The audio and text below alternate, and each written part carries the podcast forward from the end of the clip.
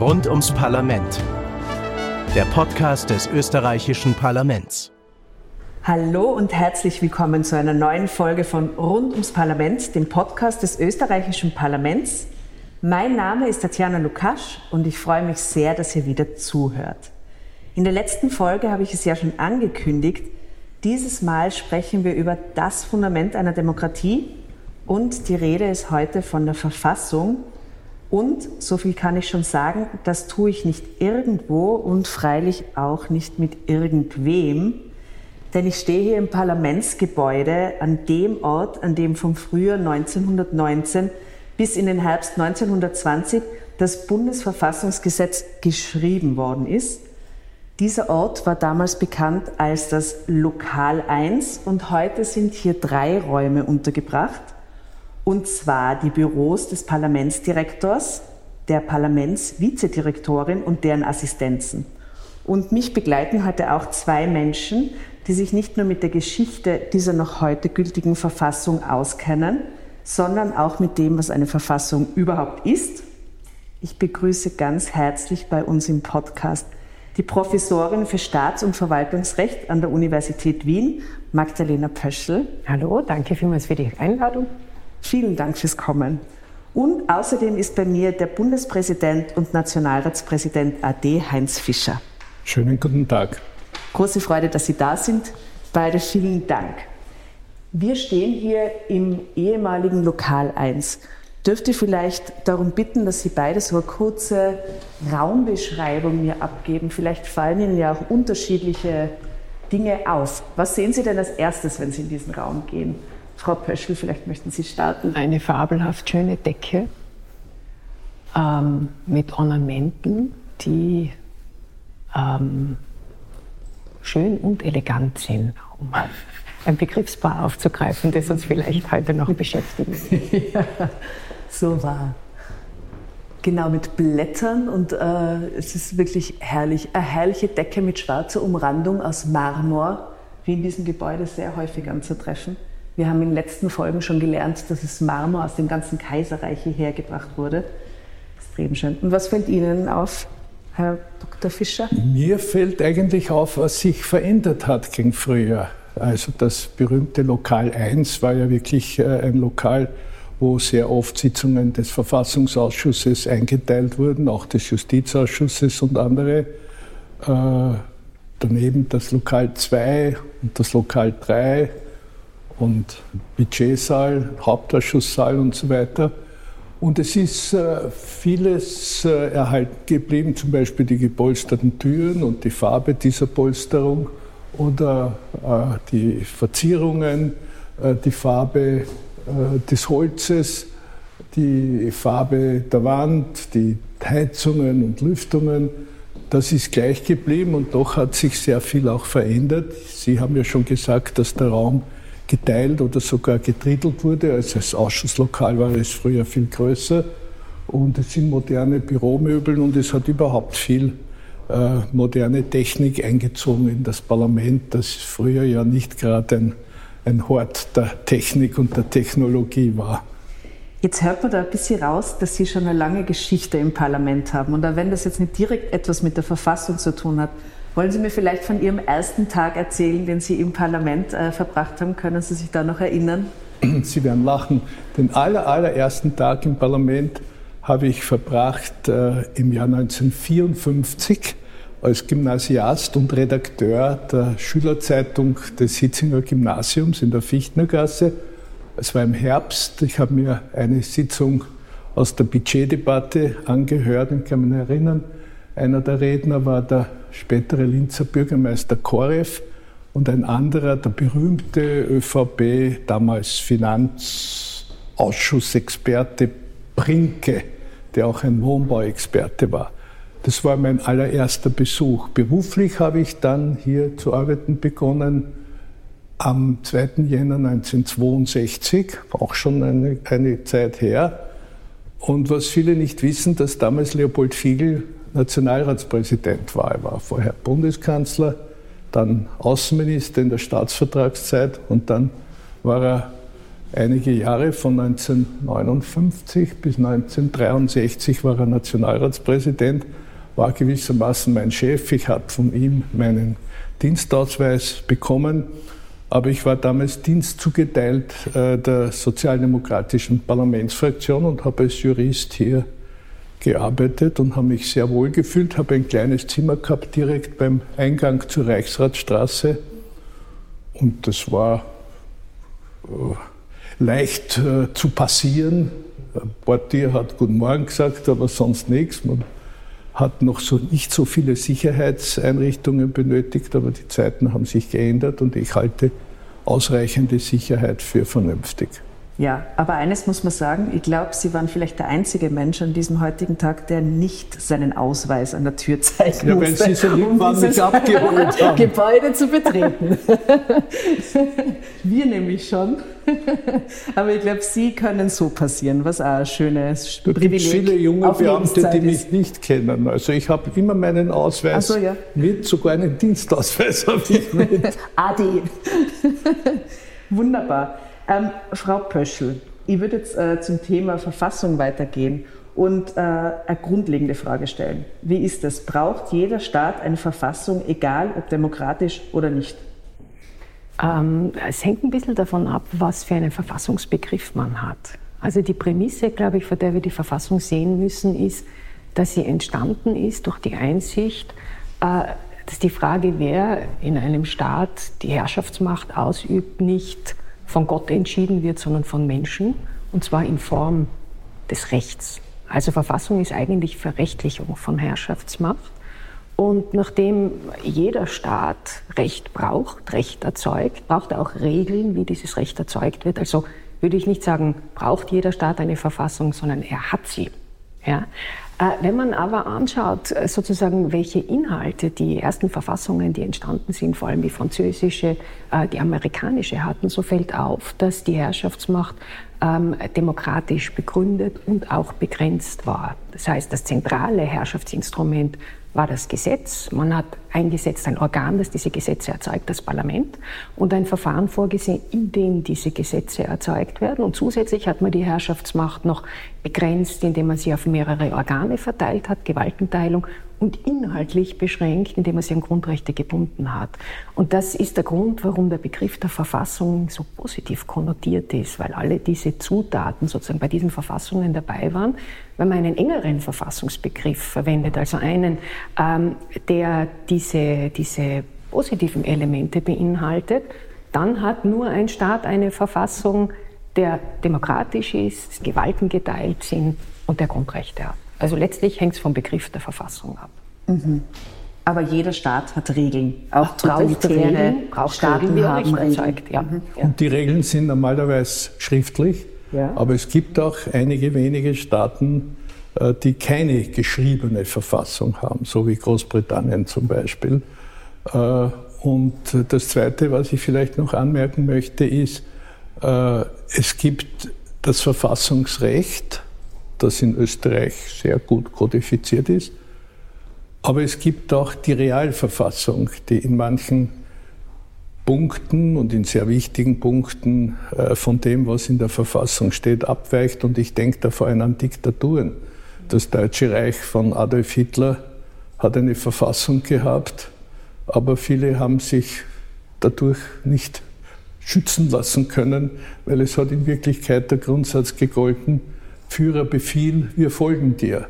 Und äh, die Verfassung hat äh, zum Beispiel die, die jüdische Minderheit äh, keineswegs real geschützt, sondern sie waren dem Willen der herrschenden Partei und so weiter entworfen. Das ist vielleicht auch noch eine wichtige Anmerkung. Darf ich als Anwältin unserer Hörer und Hörerinnen eine Zwischenfrage nur mal auf diese Verfassung von Großbritannien äh, stellen oder ganz kurz darauf zurückkommen? Wenn die keine schriftliche Verfassung haben, wie, was, was haben sie dann für eine Verfassung? Es kann ja wohl keine Audiospur sein. Eine, wie ist sie das haben geregelt? Eine ungeschriebene Verfassung, Gewohnheitsregelungen und äh, ein, eine, eine Staatspraxis, äh, die fest verankert ist in der Gerichtsbarkeit, in den Kopfen der Bevölkerung und so weiter. aber sie können nicht äh, die, die Artikel der österreichischen Bundesverfassung über den Nationalrat vergleichen mit völlig korrespondierenden Bestimmungen in einer britischen Verfassung. Jetzt ist es ja in der österreichischen Verfassung besonders, dass sie einerseits schon sehr alt ist und also stückweise entstanden ist. Ähm, vielleicht möchten Sie ganz kurz äh, schildern, Frau Pöschel, wie äh, unsere Verfassung zustande gekommen ist. Und gern dann Sie, Herr Dr. Fischer, welchen persönlichen Konnex äh, Sie zu dieser Entstehungsgeschichte noch haben. Aber darauf kommen wir dann vielleicht später noch zurück nach Ihrer Antwort. Ja, also die Stammurkunde ähm, der österreichischen Verfassung ist das Bundesverfassungsgesetz, das 1920 ähm, erlassen wurde. Wie oft in Österreich ist die Verfassung entstanden vor dem Hintergrund einer Niederlage. Äh, das, die Monarchie ist zerfallen und das kleine Österreich sozusagen musste sich jetzt aus den Trümmern, die da herumgelegen sind, durchaus also auch aus den Rechtstrümmern, musste eine neue Verfassung schaffen. Und die Entscheidung, die man damals getroffen hat, war, bestimmte Dinge ganz neu zu machen. Die Demokratie, die Republik, das ist eine deutliche Abkehr zu dem, was in der Monarchie war. Auf der einen Seite, auf der anderen Seite war es aber auch das Bestreben des Architekten unserer Verfassung, Hans Kelsens, äh, das, was sich bewährt hat in der Monarchie, zu übernehmen, die Kontinuität möglichst zu wahren. Äh, ein Beispiel dafür ist das Staatsgrundgesetz aus 1867, das Grundrechte enthält. Man konnte sich 1920 nicht auf einen eigenen Grundrechtskatalog einigen und hat deshalb einfach dieses Gesetz übergeleitet und mitgenommen in die Demokratische Republik. Äh, man hat auch so das, die, die, Grundelemente, die Monarchie war kein Bundesstaat, aber es gab eben doch die Kronländer und die haben die Monarchie ja sozusagen, wie sie zerfallen ist, dann mehr oder weniger den Staat durchgetragen. Das war ein Grund, warum man sich auch dazu entschieden hat, ein Bundesstaat, Österreich als Bundesstaat zu konstituieren, die Gewaltenteilung, äh, den Rechtsschutz. Das Reichsgericht hat man übernommen, aber innovativ weiterentwickelt zum Verfassungsgerichtshof. Kelsens liebstes Kind, sagt man. Ja. Mhm. Das heißt, man hat mehr oder weniger aus dem, was hier vorhanden war, eine neue äh, Verfassung gebaut, äh, deren Dreh- und Angelpunkt die parlamentarische Demokratie war. Also das Parlament war das Zentrum sozusagen äh, der Herrschaft, wie sie äh, das BVG 1920 konstituiert hat. Und das ist dann in der Folge schrittweise modifiziert worden, insbesondere mit der BVG-Novelle 1929 und äh, dann mit vielen weiteren Entwicklungsschritten. Da drängt sich mir sofort die Frage auf, funktionieren die Grundrechte von 1867, ja. haben Sie gesagt, ja. äh, 2023? Ja, die, funktio die, funktionieren noch. Und zwar deshalb, weil wir in der Zweiten Republik äh, eine ganze Reihe von weiteren äh, Grundrechtsentwicklungen wahrgenommen haben. Ganz wichtig ist, wir haben die Europäische Menschenrechtskonvention ratifiziert 1958, seit 1964 ist sie auch explizit im Verfassungsrang. Das heißt, da ist ein Grundrechtskatalog aus dem 19. Jahrhundert ergänzt worden durch einen Grundrechtskatalog aus dem 20. Jahrhundert. Und dann gibt es eine Reihe von weiteren Gesetzen, die Grundrechte normieren. Und im Zusammenspiel sind diese Grundrechte außerordentlich wirksam. Ja, es ist zwar schwer zu unterrichten, darf ich als Lehrende sagen. Ja, die Studierenden freuen sich nicht, dass es so zersplittert ist. Aber wenn man sich den Grundrechtsschutz anschaut, der dadurch vermittelt wird, dann ist er gerade durch das Zusammenspiel dieser vielen heterogenen Quellen aus unterschiedlichen Schichten, äh, zum Teil völkerrechtlich determiniert, zum Teil national, zum Teil äh, tatsächlich noch aus der Monarchie stammend, das alles in Summe gewährt einen ziemlich hohen Grundrechtsschutz. Das heißt, äh, eine Frage, die gekommen wäre, vorweggenommen, die äh, Verfassung passt sich auch immer wieder den gesellschaftlichen Wandlungen und der Zeit an.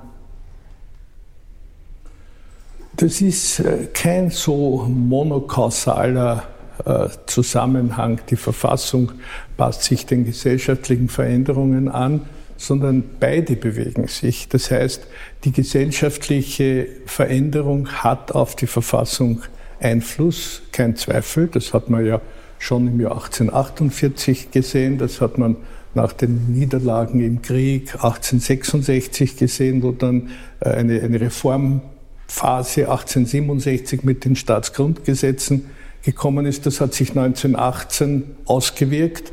Das hat sich aber auch bei der Abschaffung der österreichischen Verfassung im, im, oder bei der grundlegenden Änderung äh, im Mai 1934 ausgewirkt. Also die gesellschaftlichen Veränderungen haben Einfluss auf die Verfassung, aber die Verfassung ist wiederum der, der Rahmen, äh, in, in den sich gesellschaftliche Veränderungen abspielen können. Ich glaube, es ist ein ganz gutes Bild zu sagen, die Verfassung muss flexibel genug sein, um äh, gesellschaftliche Veränderungen nicht unmöglich zu machen, aber sie muss stark genug sein und fest genug sein, um diesen Prozess in Grenzen oder in einem Rahmen zu halten, der eben nicht verfassungssprengend ist. Sonst geht die Verfassung äh, kaputt, um das ein äh, bisschen banal auszudrücken. Das heißt, sonst kommt es zum Verfassungsbruch und den wollen wir vermeiden und den kann eine etwas flexiblere Verfassung besser vermeiden als eine völlig starre, wo es nur ein Entweder-Oder gibt. Lieber Herr Dr. Fischer, Sie haben ja sogar den äh, Verfassungsarchitekten Kelsen persönlich kennengelernt. Wie war denn das? Also wenn Sie sagen Verfassungsarchitekt, fällt mir ein die lustige Geschichte, dass er erzählt hat, äh, dass ihn sein, sein Bruder hat Hans Kelsen ein Geburtstagsgeschenk machen wollen und es ist ihm nichts Gescheites eingefallen. Und dann hat er ihm schließlich ein Türtafel geschenkt und da ist drauf gestanden Professor Hans Kelsen, Verfassungsmacher. Und darüber hat er sich sehr, sehr gefreut und sehr gelacht. Aber im Ernst, ja, ich habe äh, Professor Kelsen recht gut kennengelernt, weil ich, äh, eine Amerika machen, Amer weil ich eine Amerikareise Anfang der 60er Jahre gemacht habe und da habe ich mir auch einen Besuch bei Professor Kelsen als einen der Programmpunkte gewünscht und das ist ermöglicht worden, weil der damalige Justizminister Broder mir ein Empfehlungsschreiben für Kelsen gegeben hat. Und mit diesem Empfehlungsschreiben bin ich also empfangen worden und wir haben viel Zeit gehabt zu reden über Österreich. Er hat sich für vieles interessiert und ich habe mich auch für manches interessiert. Und einige Zeit später ist er dann vom Justizminister nach Österreich eingeladen worden. Das war ein einwöchiger Besuch mit einem schönen Programm, wie er sich gewünscht hat. Besuch beim Bundespräsidenten, Bundeskanzler, beim Wiener Bürgermeister Jonas und natürlich im Parlamentsgebäude und äh, Nationalratspräsident. Und da habe ich ihn begleitet. Er war schon ein älterer Herr, sage ich jetzt. Und äh, das war eine für mich natürlich sehr spannende Woche. Und wir haben uns dann am, am Flughafen sehr herzlich verabschiedet. Er hat einen Spaß gemacht, hat gesagt, ich würde sie auch nach äh, USA mitnehmen als Assistent. Und ich habe gesagt, nein, ich habe äh, hab hier eine sehr schöne Aufgabe, ich bleibe lieber in Österreich. Und äh, er ist aber dann langsam älter geworden und schwerfälliger. Aber er hat mir einen unauslöschlichen Eindruck gemacht. Das klingt sehr schön. Und Sie haben auch erzählt, äh, eine kleine Brieffreundschaft hat Sie beide verbunden. Nein, er war kein fleißiger Briefschreiber, aber äh, wir haben uns hier und da geschrieben und äh, er hat immer sehr kurz geantwortet und äh, an was ich mich noch gut erinnern kann, ist, dass ich immer mal, ich weiß nicht, ob es Weihnachten war, ein, ein Kistel mit Zigarren äh, geschickt habe und er hat sich bedankt und besonders äh, hervorgehoben, dass er nicht einmal Zoll zahlen musste. Offenbar habe ich das im Vorhinein irgendwie geregelt. Und ich nehme an, er hat die Zigarren mit Vergnügen geraucht. Sehr schön. Vielen Dank für die kleine Anekdote und den Ausflug zum Verfassungsarchitekten, Verfassungsmacher Kelsen. Ähm, wenn man jetzt äh, die österreichische Verfassung zur Diskussion freigibt, da gibt es ja unterschiedlichste Meinungen darüber. Ja. Einige Juristen sprechen von Flickwerk, der Verfassungsrechtler Hans R. Klezatzky ähm, spricht von einer Ruine. Sie haben bei ihm habilitiert. Ähm, wahrscheinlich hat er Ihnen gegenüber das auch mal erwähnt äh, oder über die Ruine-Verfassung gesprochen. Ähm, Alexander van der Bellen spricht hingegen von Eleganz und Schönheit. Die Wahrheit, schätze ich mal, wird in der Mitte liegen. Ähm, Frau Böschel, wie sehen Sie das? Das ist eine Frage des Standpunkts. Mhm. Also mit dem äh, Begriff Ruine und auch Flickwerk wird versucht einzufangen, dass die österreichische Verfassung sehr zersplittert ist. Ich habe vorhin schon erwähnt, dass es eine Stammurkunde gibt, das BVG, dass aber rund um diese Stammurkunde herum eine ganze Reihe von weiteren Verfassungsgesetzen, Staatsverträgen im Verfassungsrang und auch Verfassungsbestimmungen in einfachen Gesetzen und in Staatsverträgen äh, existiert. Das heißt, anders als zum Beispiel in Deutschland, wo die Verfassung in einer Urkunde versammelt ist, ist sie bei uns in Österreich verstreut über die ganze äh, Rechtsordnung. Das macht sie aber noch nicht zu einer Ruine, würde ich sagen. Ich finde das Bild, ähm, bei allem Respekt für Hans Erklisatzky, deshalb nicht richtig, weil es suggeriert, die Verfassung sei kurz vorm Einstürzen. Davon kann aber keine Rede sein. Die Funktion, ähm, Konflikte friedlich abzuleiten, erfüllt sie ganz ausgezeichnet. Sie ist natürlich unübersichtlich. Sie ist für uns Lehrende manchmal etwas schwer zu unterrichten. Sie äh, ähm, erschwert dem Rechtsstab die, die Übersicht. Es ist auch nicht ganz einfach, natürlich für die Bürgerinnen und Bürger, sich mit so einer zersplitterten Verfassung zu identifizieren. Das ist zugestanden. Aber in ihrer Funktionalität ist sie nicht beeinträchtigt. Das Bild von der Ruine Stimmt aber vielleicht insofern, als die Verfassung eine Art Ruinenbaumeisterei war, in dem Sinn, den ich vorhin äh, beschrieben habe, weil man eben aus den herumliegenden, nach der Monarchie herumliegenden Rechtstrümmern sozusagen das zusammengebaut hat. Und zwar in einer sehr kunstvollen und klugen Weise. Deshalb bin ich mit dem Begriff des Flickwerks auch nicht einverstanden, weil das ja, der ja suggeriert, dass das nicht fachgerecht gemacht ist. Das kann man vom BVG in keiner Weise sagen, auch nicht vom vorhin erwähnten Staatsgrundgesetz aus 1867. Das ist ein legistisch exzellent gemachter Grundrechtskatalog. Ich liebe das Wort Ruinenbaumeisterei. Fein. Stelle ganz kurz Leider sagen. nicht von mir, sondern von Clemens Jablona. Leider, ja. Also tatsächlich, ja, und dieses würde, Wort existiert. Ihr ja, dachte, ja, das war jetzt ein Wort Wortneuschöpfung Nein, ich würde gerne Gespräch. das Copyright für mich in Anspruch nehmen, kann es aber nicht.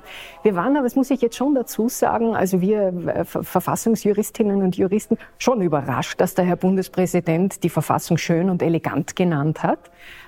Vermutlich hat er nicht den äußeren Zustand gemeint, obwohl Ruinenbaumeisterei nicht nur das Wort, sondern auch die Sache etwas sehr Ästhetisches sein kann, sondern gemeint hat er wohl, äh, die, die, Situation, in der er das gesagt hat, spricht dafür, dass unsere Verfassung sehr umsichtig äh, verschiedenste Konstellationen regelt und dadurch es auch ermöglicht, dass in großen politischen Spannungen ein Weg äh, gezeigt wird, auf dem man wieder aus diesen Spannungen herauskommt und sie friedlich ableiten kann. Und das ist tatsächlich schön und elegant, wenn man nicht ins Chaos und nicht in die Krise gerät.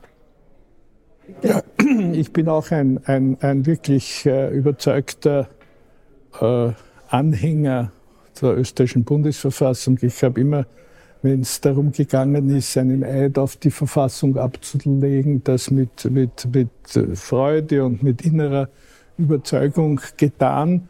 Und äh, es ist wahrscheinlich ein, ein Zufall, dass äh, zwei Spitzenpersönlichkeiten so, so extreme Formulierungen im Bereich Verfassung gewählt habe, obwohl sie vielleicht inhaltlich gar nicht so weit entfernt waren. Denn eines muss man schon sagen, äh, die, unsere Verfassung ist sehr, sehr oft verändert worden. Meistens zum Positiven, manchmal ist es nicht so gut geglückt.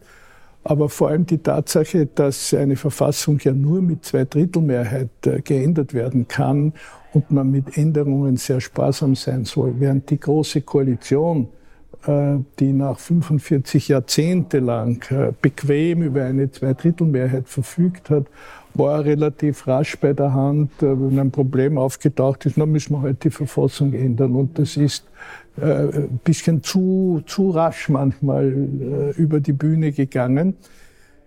Ich habe nie die Worte gezählt, aber wenn ich äh, den Verfassungstext äh, von 1920 in die Hand nehme, zum Beispiel den Kommentar Kelsens zur Bundesverfassung aus 22 oder 23, einerseits und den heutigen Verfassungstext, dann bin ich überzeugt, dass der heutige Verfassungstext zu weniger als der Hälfte identisch ist mit dem Verfassungstext von 1920.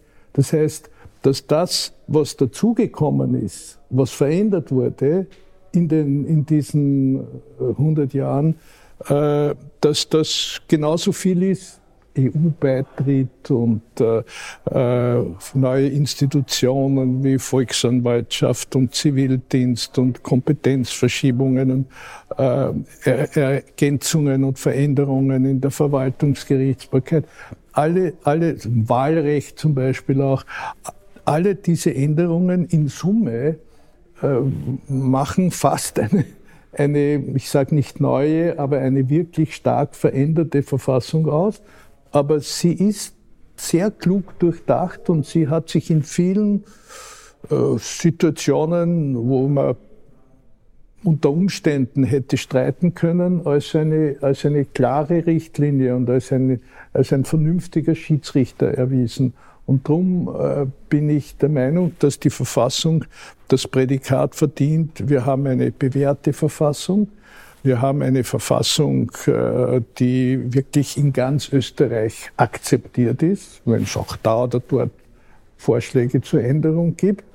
Ob sie elegant ist, das ist so sehr ein subjektiver Begriff, dass ich, dass ich glaube, ähm, Eleganz ist nicht ganz der richtige Maßstab für eine Verfassung, aber ich bin stolz auf unsere Verfassung. Ich glaube, dass Bundespräsident Alexander van der Bellen der Verfassung einen unglaublichen ähm, er wollte ein Kompliment machen. Er wollte ein Kompliment machen und er hat damit, äh, das Volk hat das ja vielfach übernommen. Das hört man ja seitdem immer wieder, weil das Volk hat von der Verfassung an sich ja wenig Ahnung, denn wer liest die Gesetzestexte? Aber das halt nach, diese Formulierung. Und das Volk ist stolzer auf die Verfassung oder sich dessen bewusster, als es vor dieser Aussage war, ist jetzt mein persönlicher Eindruck, ähm, den ich davon habe. Insofern hat er der Verfassung damit einen Gefallen getan und sei, sei, es, sei es darum, oder? Ähm, glaube ich. Ähm, da ihr jetzt was Persönliches gesagt habt, hätte ich eigentlich ja gern eine kurze persönliche äh, Stellungnahme von Ihnen. Gibt es einen Lieblingsteil in der Verfassung? Sie beide kennen sich ja sehr gut aus, offensichtlich in diesem Schriftwerk. Gibt es äh, eine Stelle, die so ganz besonders äh, beeindruckend, schön, ähm, nicht, dass sie Witz hat, aber, aber gibt es irgendwas, was heraussticht und Ihnen persönlich nahe ist? Also in der Menschenrechtsdeklaration ist es der berühmte Artikel 1, mit alle Menschen sind gleich an Rechten und Würde geboren, sie sind mit Vernunft und Gewissen begabt und haben einander in Brüderlichkeit zu begehen. In der österreichischen Verfassung ist es auch der Artikel 1, dieser, dieser Satz, äh, Österreich ist eine demokratische Republik, ihr Recht geht vom Volk aus. Äh, meine, meine Lieblingstexte Texte sind natürlich auch um den Artikel 26 herum, das Wahlrecht, das Verhältniswahlrecht, das demokratische Wahlrecht. Und, äh, und dann habe ich mir natürlich sehr, sehr genau angeschaut und schätze sie und, und halte sie für unglaublich klug balanciert, die Bestimmungen über das Amt des Bundespräsidenten, die die wirklich ja, äh, ursprünglich wahnsinnig umstritten war, weil die Frage, wie, äh, wie äh, die Aufgabe des Bundespräsidenten geregelt sein soll, das war ja eine der umstrittensten Themen bei der Beschlussfassung der Verfassung im Jahr 1920 ob es überhaupt einen Bundespräsident geben soll, was ja 1918 zunächst nicht der Fall war, ob er Rechte haben soll, von wem er gewählt sein soll, wie sein Verhältnis zum Parlament sein soll, das war alles umstritten. Das ist in einem ganz großen Streit 1929, der, wo es hart zum Bürgerkrieg fast gekommen wäre, äh, noch einmal diskutiert und glücklicherweise verändert worden. Und heute halten wir das alle für äh, eine sehr vernünftige Regelung. Also Artikel 1, 26 Bundespräsident. Wunderbar. Ein sehr persönlicher Konnex. Und bei Ihnen, Frau Professor Pöschel, was ist Ihr persönlicher Konnex? Ich würde auch den Artikel 1 nennen. Ja. ja. Erstens, weil es schön formuliert ist. Zweitens würde ich nennen den Artikel 7 BVG. Das ist der Gleichheitssatz, eines der ganz wenigen Grundrechte, die es ins BVG geschafft haben. Ich würde nennen den Artikel 18, das Legalitätsprinzip. Die gesamte staatliche Verwaltung darf nur aufgrund der Gesetze ausgeübt werden. Das halte ich auch für eine Schlüsselbestimmung. Und eine Lieblingsbestimmung von mir ist natürlich auch der Artikel 140 BVG, also die Gesetzesprüfung durch den VfGH.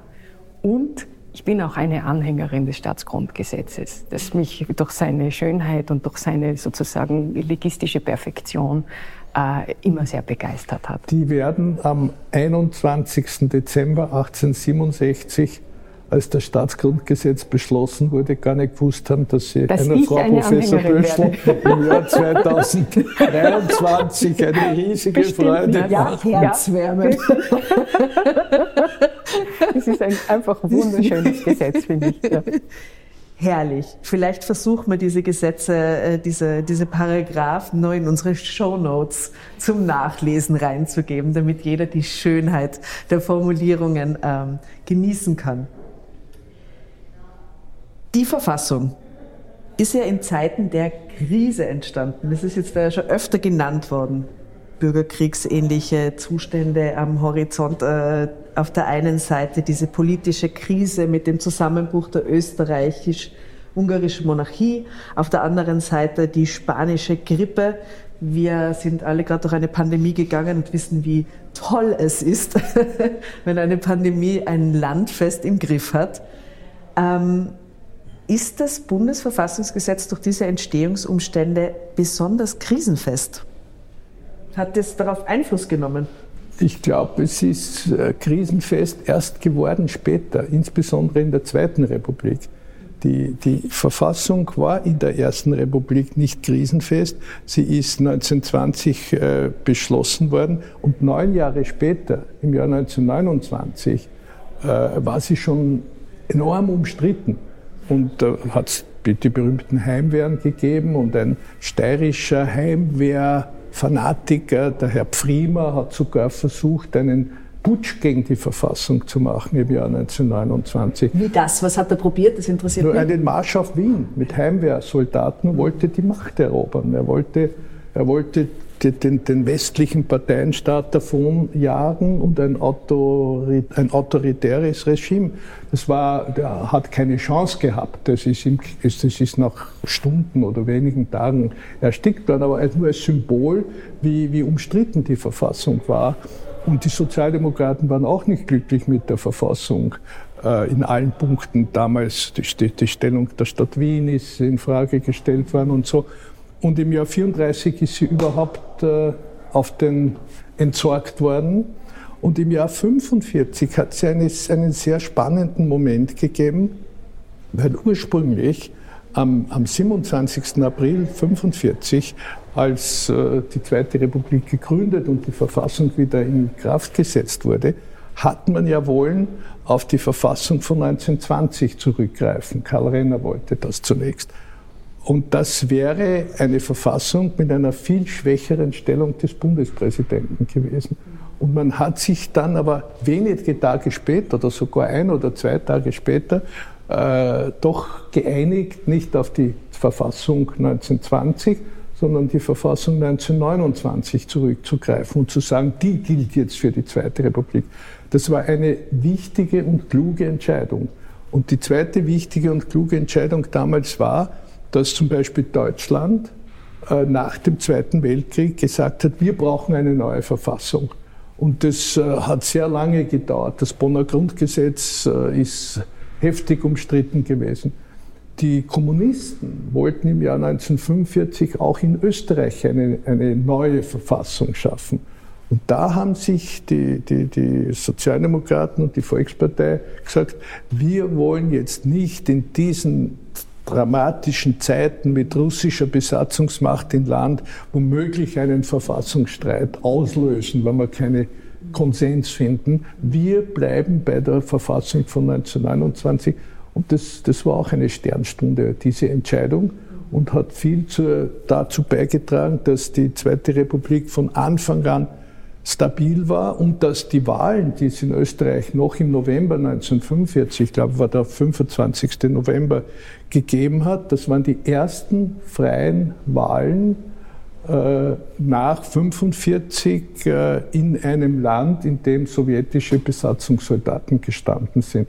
Kein Ungarn, kein Polen, kein Tschechien, Tschechoslowakei, kein Rumänien, äh, kein Ostdeutschland hat freie Wahlen gehabt und Österreich obwohl Besatzungsmächte im Land waren und russische Besatzungsmächte im Land waren, hat dennoch schon im Jahr 1945 frei wählen können und dabei ist es bis heute geblieben.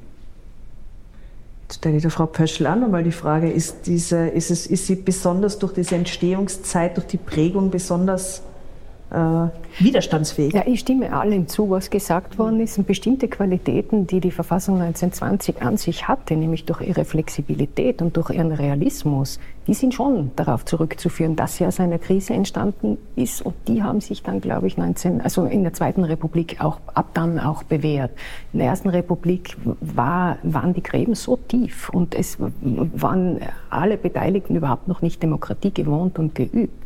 Aber in der Zweiten Republik hat sich dann äh, die Flexibilität der Verfassung, die Tatsache, dass sie keine großen Werte beschwört, sondern sich sehr darauf konzentriert, ganz formal den politischen Prozess zu regeln, äh, das war dann, glaube ich, eine Qualität, die sich später bewährt hat und die auch geholfen hat, durch gewisse ähm, schwierige Situationen zu kommen.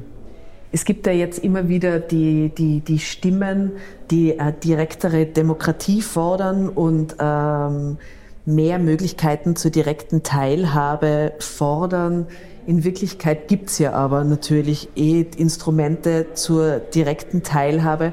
Wollen wir die nur mal ganz kurz äh, für unsere Hörerinnen und Hörer beschreiben, damit die auch wissen, was sie eigentlich äh, tun können, um gehört zu werden? Ja, es gibt vor allem drei Instrumente der direkten Demokratie zusätzlich zu allen Wahlrechten und so weiter nämlich das Volksbegehren, wo eine Initiative ergriffen werden kann, um einen Akt der Gesetzgebung einzuleiten. Früher war man gezwungen, gleichzeitig einen Gesetzesentwurf vorzulegen. Das ist vor ein paar Jahren geändert worden, dass ein Volksbegehren über einen Gesetzentwurf, aber auch über einen in den Bereich der Bundesgesetzgebung fallenden Initiativenwunsch durchgeführt werden kann. Das ist das Volksbegehren. Wenn es eine gewisse Anzahl von Unterschriften erzielt, muss sich der Nationalrat damit beschäftigen. Das zweite ist äh, die äh, Volksabstimmung, wo, pardon, über ein Gesetz, das vom Nationalrat beschlossen wird, kann eine Volksabstimmung durchgeführt werden. Und äh, die Volksabstimmung ist zwingend, wenn es sich um ein Baugesetz der Bundesverfassung, also um eine Gesamtänderung der Bundesverfassung handelt, wie das zum Beispiel beim Beitritt zur Europäischen Union mit allen damit verbundenen äh, Verfassungsänderungen der Fall war. Die hat auch stattgefunden. Diese Volksabstimmung hat zwei Drittel Ja-Stimmen, ein Drittel Nein-Stimmen gebracht. Und das Dritte ist äh, die Volksbefragung, wo man eine, eine Fragestellung wiederum aus dem Bereich der Bundesgesetzgebung der Bevölkerung zu einer Ja-Nein-Entscheidung vorlegen kann. Ich erinnere mich, das letzte Mal war das, glaube ich, während der Regierungszeit von Alfred Gusenbauer, wo eine Volksbefragung gemacht wurde, ob man äh, ein Berufsheer statt der Wehrpflicht einführen soll. Ich habe damals öffentlich gesagt, ich bin gegen das Berufsheer und für die Beibehaltung der Wehrpflicht und zu meiner Freude war das auch die Meinung der Mehrheit der Abstimmenden. Das sind die drei Formen der direkten Demokratie auf Bundesebene. Meine letzte Frage bezieht sich auf die Jahre 2003 bis 2005. Da hat ja der Österreich-Konvent getagt, der über Vorschläge für eine grundlegende Staats- und Verfassungsreform beraten hat. Und am Ende wurde ein langer Bericht veröffentlicht. Meine Frage jetzt, hat das irgendwelche Veränderungen bewirkt? Wurde irgendetwas Grundlegendes aus diesem Bericht umgesetzt? Durchaus. Als Folge des Konvents äh, gab es eine ganz umfassende Verfassungsbereinigung. Das heißt, es sind zum einen die Bestimmungen in der Verfassung geändert worden, die bis dahin als gut im Grund immer wieder durchbrochen worden sind durch Verfassungsrecht mit der Folge, dass neues Verfassungsrecht für die Zukunft verhindert wird und dass Verfassungsbestimmungen, die auf diesen Grund zurückzuführen waren, heruntergestuft werden konnten auf einfache Gesetze. Außerdem wurde die Verfassung durchforstet und bereinigt, entrümpelt gewissermaßen und insgesamt sind äh, an die 1000 Verfassungsbestimmungen in einfachen Gesetzen entfernt worden und auch einige Verfassungsgesetze. Das finde ich keine Kleinigkeit. Und große Ein, Freude für die Studenten und Lehrenden. Ja, ja, möchte man meinen, aber das waren eben die Dinge, die in der Lehre gar nicht so intensiv also, vorkommen.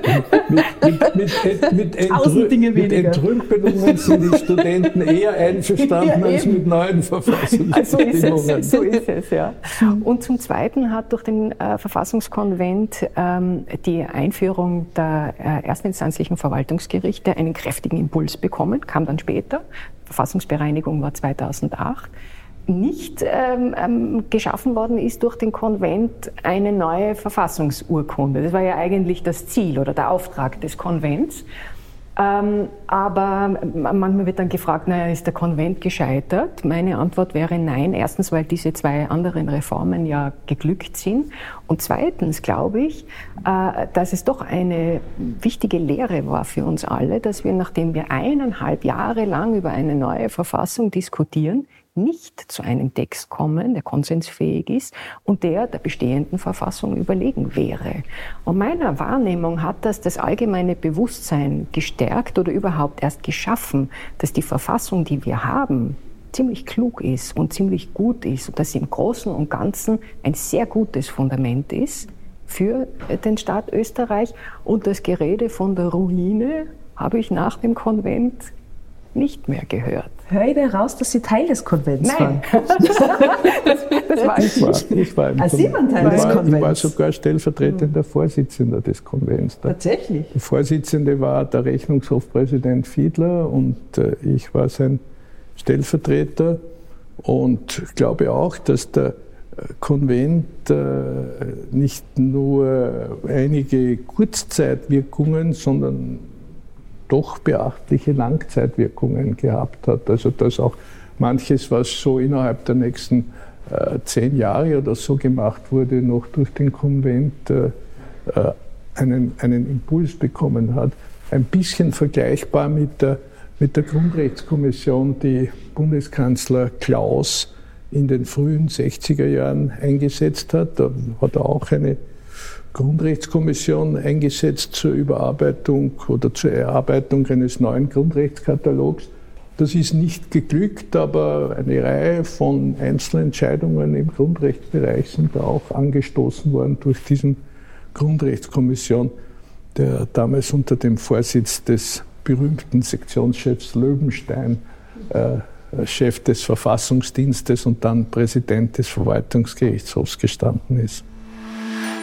Wunderbar. Bevor ich jetzt zur Abmoderation äh, dieser sehr interessanten Folge komme, stehen nur drei persönliche Fragen an jeden von Ihnen, die wirklich sehr kurz beantwortet werden können. Aber ich beginne höflichkeitshalber trotzdem mit der Frau Professor Pöschel, äh, die die erste Frage zu beantworten hat. Frühling oder Herbst? Frühling. Why? Frühling, weil, weil, weil es hell wird und weil es warm wird. Und vielleicht auch, weil ich im Frühling geboren bin. Habe, meine These ist, man hat eine Präferenz für die Jahreszeit, in der man geboren ist. Das könnte eine Rolle ich spielen. auch. Äh, und äh, Sie, Herr Dr. Fischer? Auch Frühling, weil wenn man vom Frühling auf den Sommer zugeht, was mir gefällt, während man vom Herbst auf den Winter zugeht, was mir weniger gefällt. Und die Tage länger werden und nicht kürzer. Ja, das gefällt nur die Tiroler und Salzburger, weil dort scheint dann ja jeden Tag die Sonne und der Schnee glitzert. Ja. Wir in Wien ja. haben da anderen Leidensdruck vom Wetter. Wir müssen uns auf den Sommer freuen. Stimmt. Ähm, die zweite Frage, äh, Kompromiss oder beste Lösung? Hm. Hm, eine Neigung zur besten Lösung, aber ähm, ich, es wird immer ein vorlaut. Kompromiss. Ich bin vorlaut und sage, die beste Lösung ist, ist der, der, Kompromiss. Kompromiss. Sehr gut. Nehmen wir. Nehmen wir, ja. Nehmen wir. Bin ich einverstanden. Sehr gut. Und ähm, jetzt aber nicht vorlaut sein. Wo fängt Demokratie an? Ähm, Im Grunde in der Kommunikation und im Verhalten anderen gegenüber. Ja? Also in Empathie, im Zuhören, in der Bereitschaft, nicht ständig die beste Lösung zu wollen, sondern Kompromisse zu schließen. Ich würde wirklich sagen, im Alltag. Gute Antwort. Und Sie? Also ich beantworte es formell. Demokratie fängt dort an, wo man nach Regeln lebt, an deren Zustandekommen alle mitwirken können. Auch eine schöne Antwort. Vielen Dank fürs Dabeisein. Und das war's jetzt auch schon wieder mit dieser Folge. Ich bedanke mich ganz herzlich bei Ihnen. Danke, Frau Professor Böschel und auch bei Ihnen, Herr Dr. Fischer. Wenn euch diese Folge gefallen hat, dann haben wir natürlich nichts dagegen, wenn ihr diesen Podcast weiterempfehlt oder abonniert. Und das geht überall, wo es Podcasts gibt.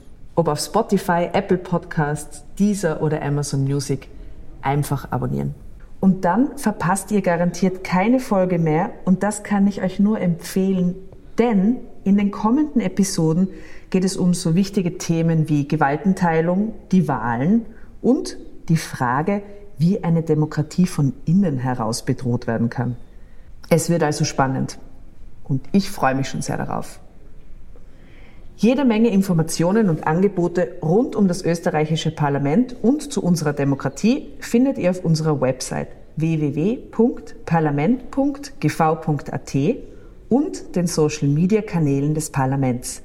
Falls ihr Fragen, Kritik oder Anregungen zum Podcast habt, dann schreibt uns gerne eine E-Mail an podcast.parlament.gv.at.